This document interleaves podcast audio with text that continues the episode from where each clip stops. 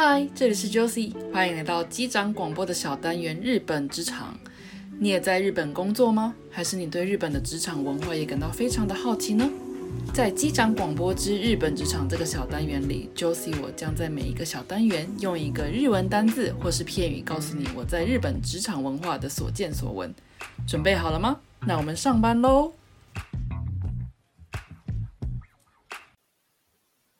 我哈哟ございます，欢迎来到日本职场，用一个日文单字让你了解日本职场文化。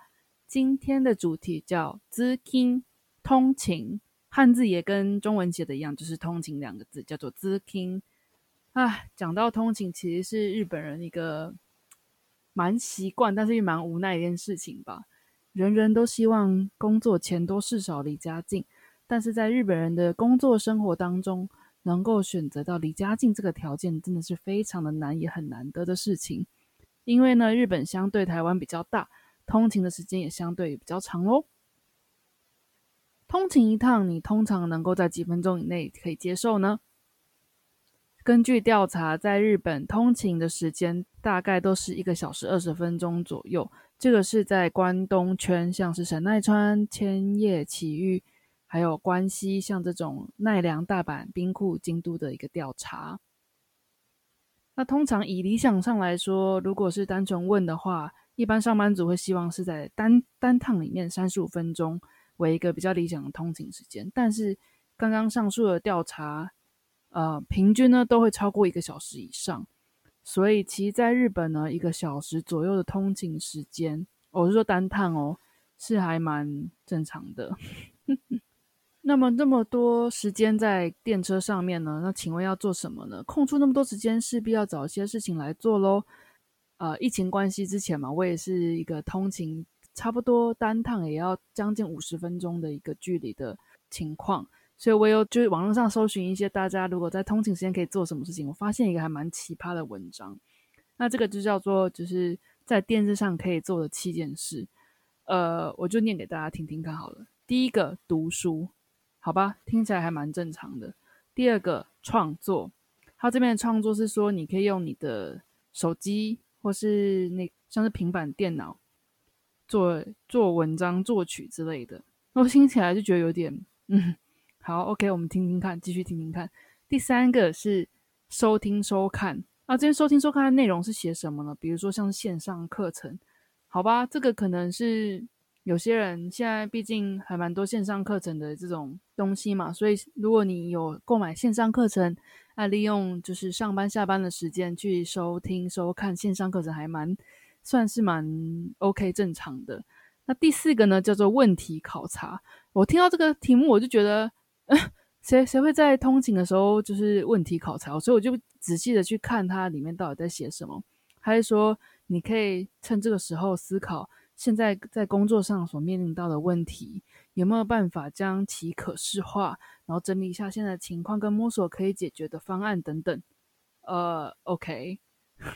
第五个是思考副业，也就是说，他是说，嗯，在通勤的过程中，看看有没有跟本业不一样的一些副业可以去做，这样子。呃，我看到这里就觉得说，哇，这个通勤的好累哦。那让我比较觉得奇葩的是接下来这个，他是说。强烈的想象心中的愿望，我这边就觉得这是冥想吗？那我仔细看了一下，它里面还是说，呃，就是有点像吸引力法则啦。你在通勤的过程当中，一个小时、两个小时，那就是常常思考自己日常想要得到的东西啊，或者说，比如说你刚刚提到副业啊，或者说你要在工作上怎么样有所突破，就是一个思想上面的锻炼。嗯，第七个叫做学习新的语言。好吧，这个我觉得还蛮正常的，就跟读书一样，比较正常一点。呃，我是不太知道写出这七点的人是精神力特别的强大，还是他实际没有过过日本的通勤生活。你能够想象在上班前即将面临到八个小接下来八个小时的工作压力，然后下班后又背着一天的疲劳，那蛮想知道他提出的这样上述七点，以长期来说到底可行性到底有多高？那实际上过着通勤人生的。上班族们在电视上到底都做什么呢？这边有调查讲出了前五名，第一名呢是玩手机，那这个手机包含就是手机游戏啊，然后用手机看娱乐性质的影片啊，还有网络购物啊，或是查下班假日要去的地方，或是餐厅等等。第二个是看车厢内的广告，嗯，这一点我个人也蛮喜欢看，就观察车厢内的广告的。有的时候车厢内的广告还蛮多，蛮有趣的，所以我觉得这点，嗯，还蛮不错。第三个就是单纯的放空，第四个是看窗外的景色，第五个是睡觉。有没有觉得这五点听起来人性多了呢？那这边有一个调查也是说，嗯，通勤超过八十分钟的人。其实，在电视上睡着的几率也会比较高。我想也是啦。其实，嗯，能睡着，我觉得有个前提要件是一定要有位置。那通常有位置的前提下，就是你要从离都心很远的地方就开始坐，可能是从很偏僻的地方开始坐才有那个位置可以坐嘛。但是其实光听通勤，可能觉得有位置坐，那你应该不会累啊。其实不，坐那么久的电车也是会累的。所以我想到，哇。八十分钟以上，如果你有位置可以坐着睡觉，那还还算可以。但是如果超过一个小时以上，这种通勤，像我其实，在疫情爆发之前，我也是每天站着四十五分钟上班，下班再站着四十五分钟、五十分钟在电上这样子，习惯是会习惯了。不过现在想想，真的是蛮累的。那如果有来过日本玩的朋友就知道，说如果你也是一样，就是在平日早上要到某个观光景点。你一定也会经历过跟上班族们挤电车的情形。那你有没有注意过，在电车的车头，尤其是 JR，会有那个女性专用的车厢呢？通常是在那个列车的前端啊。那只限定在通勤时间，早上的时间，有女性以及小学生的男性可以使用的一个限定车厢。有这个车厢的原因呢，是因为为了要防止痴汉的问题。也就是说，呃，保护女生不被痴汉的骚扰，同时也算是保护男生不要在过度拥挤的车厢内容易被误会有触碰到女性这样子。那实际运用的情况怎么样呢？说真的，调查结果显示，女性专用车厢的利用率其实只有百分之三十六。那这个百分之三十六是在疫情之前的调查，所以呃，跟因为疫情过后。有多少人减少用电车这件事情完全没有相关。那有另一部分的声音呢？有百分之六十五的人赞成是也要成立男性专用车厢。原因有以下啦，就是男性就是说，哦，不想要被误认成痴汉。呃，就是如果我在一般的车厢里面的话，我两只手都要举起来，就是为了要证明我的清白，这样子很累。然后也有人单纯只是觉得说，女生有，为什么男生没有这种车厢？我觉得很不公平。所以想要有这样的车厢设立的男性的专用车厢，有近六成男性会想要使用。不过我这边又觉得很怀疑啦，真的设立之后，会不会又像女性车厢一样使用的比例非常的低呢？又或者说，会不会有别的声音要求成立年长者车厢、带小孩子的家长车厢、情侣车厢、旅行者专用的车厢等等？哎，日本的电车虽然发达，不过通勤也是大大的学问。现在因为疫情的关系，确实，呃，某种程度上舒缓了电车拥挤的问题。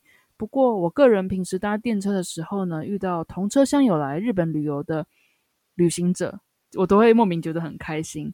有时候会偷听他们讲话，听着他们讨论刚刚去过或是即将要前往的目的地，听着那些我已经熟悉到不能再熟悉的地名，有时候还会觉得说这些很腻的观光景点，从他们口中听起来会觉得格外的有趣。但是现在因为疫情的关系，电视上少了很多这些旅行者的身影，说起来还有点寂寞呢。希望疫情赶快过去，电车通勤拥挤问题虽然还有待解决，不过既来之则安之，就当做选择这里就是一种生活的体验吧。这样子想想也不会那么难受的啦。我们休息一下，待会进机长悄悄说喽。今天的机长悄悄说：“嗯，大家想要分享一下我最近的心境吧。最近身边不知道我怎么回事，诶，就是发现身边很多朋友还有认识的人，呃，各个国家的人都要回台湾了。那这个回台湾呢，其实是永久性的。我身边朋友是永久性的比例蛮多的。其中一个呢，就是之前有让我访谈过的 Janet。Janet 是一个。”目前住在美国的 podcaster，有一个 podcast 的节目叫做《那些学校没教的事》啊，那些学校没教的事，简单介绍一下，这是个音频节目，主要核心是在透过人物的采访以及 Janet 的个人分享，打造软实力的工具、心法还有经验。我个人也是一个很爱他这个节目的听众。那他在呃他的那些学校没教的是这个 podcast 节目里面的第五十二集，是庆祝他的 podcast 满一周年的节目里面提到了他决定从美国回到台湾了。虽然我跟 Janet 从来没有见过，那我有听他这一集的 podcast 节目。那他近期也有常常在他的 Instagram 上面就是直播，谈到他最近的一个倒数的心情。嗯，其实我也觉得还蛮感慨万千的。虽然说我人目前在日本，那也目前没有要搬回台湾居住的一个打算，但是我觉得在各个地方漂泊的人，常常会有遇到这种问题吧，就是决定自己要的去留，那就自己要到哪一个地方去这样子。那无独有偶，最近我有位朋友出书了，郭成涵，就是陈涵，他最近出了一本书，叫做《微光日常》。陈涵是一个非常非常特别的女生哦，她居住过非常多的城市，比如台北、北京、上海、鹿特丹、莱顿、阿姆斯特丹、东京跟纽约。那这本书呢，记载了他驻足过的各个地方的点点滴滴、文化，还有心境上面的变化，当然还有对家的定义。书中哦，里面有很多章节都让我蛮触动的。其中有一句话呢，就是他有在书里面提到，是他的朋友跟他说过，终究没有一个地方可以满足一个人对生活的所有想象。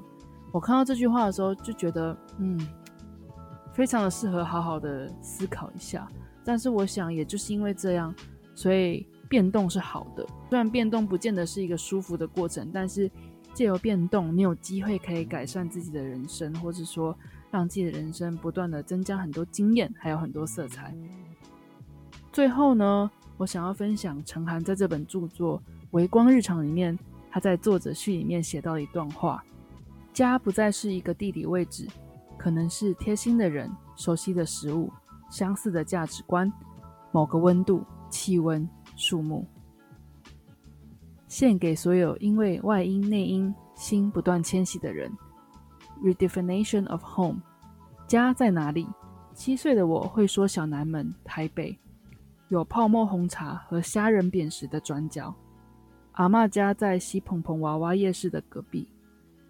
十七岁的我会迟疑的说台湾，但是我不常住在那里。我没有自信，我还可以称之为家。二十七岁的我还是迟疑的说台湾，只是不再只是台湾。家还包括那些曾经接纳过我的城市。最后献给我的朋友们，不管你在哪，都祝福你。我们下次再见。